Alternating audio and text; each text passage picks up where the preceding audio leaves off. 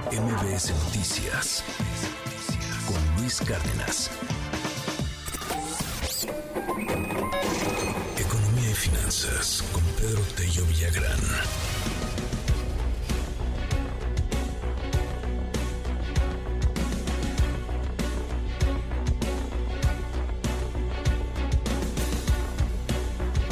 En mayo la economía no aceleró el paso, al contrario, de hecho frenó su avance. Pedro, adelante, buenos días.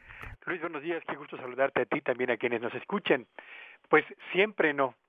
Hace unos días, apenas la semana pasada, el INEGI publicó lo que se conoce como el indicador oportuno de la actividad económica, que nos permite contar con una estimación oportuna acerca de la evolución de la actividad productiva de nuestro país y cuando se difundió ese indicador se aseguraba, más bien se estimaba, que la economía mexicana cerró el mes de mayo con un crecimiento del 0.4% respecto al nivel con el que había cerrado el mes anterior, es decir, abril, y que en la comparación anual, es decir, contra el nivel reportado en mayo del año 2022, nuestra economía tuvo un crecimiento del 3.4%.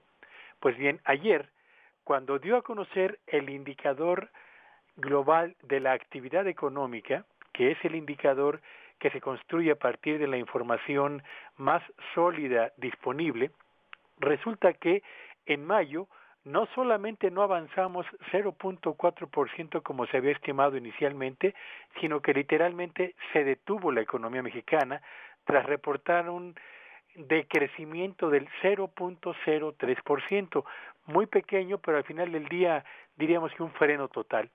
Y en la comparación anual contra mayo del año anterior, Luis, el, el avance de la economía mexicana no fue del 3.4% como se anticipaba, sino de apenas el 3.2%. ¿Qué es lo que ocurrió en mayo para que se haya frenado en la comparación anual y desacelerado, perdón, en la comparación mensual y desacelerado en la comparación anual? No deja de ser extraño, Luis, porque en mayo es finalmente un mes en el que se acelera la venta de la actividad comercial debido fundamentalmente a las compras que tienen que ver con el 10 de mayo. Y extrañamente, en mayo, y de acuerdo con este reporte, se desaceleró la venta de productos.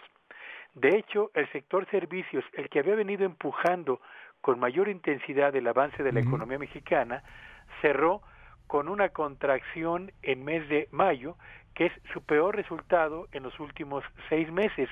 Y en contraste, la industria mexicana, que había venido mostrando un comportamiento cada vez más débil, cerró el mes de mayo y de acuerdo con este reporte del INEGI, con su mejor comportamiento en los últimos meses cambia esta situación la tendencia que ha venido mostrando la economía nacional a lo largo de este 2023, consistente en un crecimiento cada vez mejor o cada vez mayor al que originalmente estimaban los propios analistas del sector privado, yo diría que no, pero no deja de ser una llamada de atención interesante a propósito particularmente de quienes hace perdón, aseguran una y otra vez que nuestra economía está a punto de entrar en una una recesión. Perdón, etapa de bonanza, Luis, disculpa. No te preocupes, Pedro, muchísimas gracias. Te seguimos en tu red en arroba Petello Villagrán. Gracias, Pedro, buenos días. Gracias y buen día.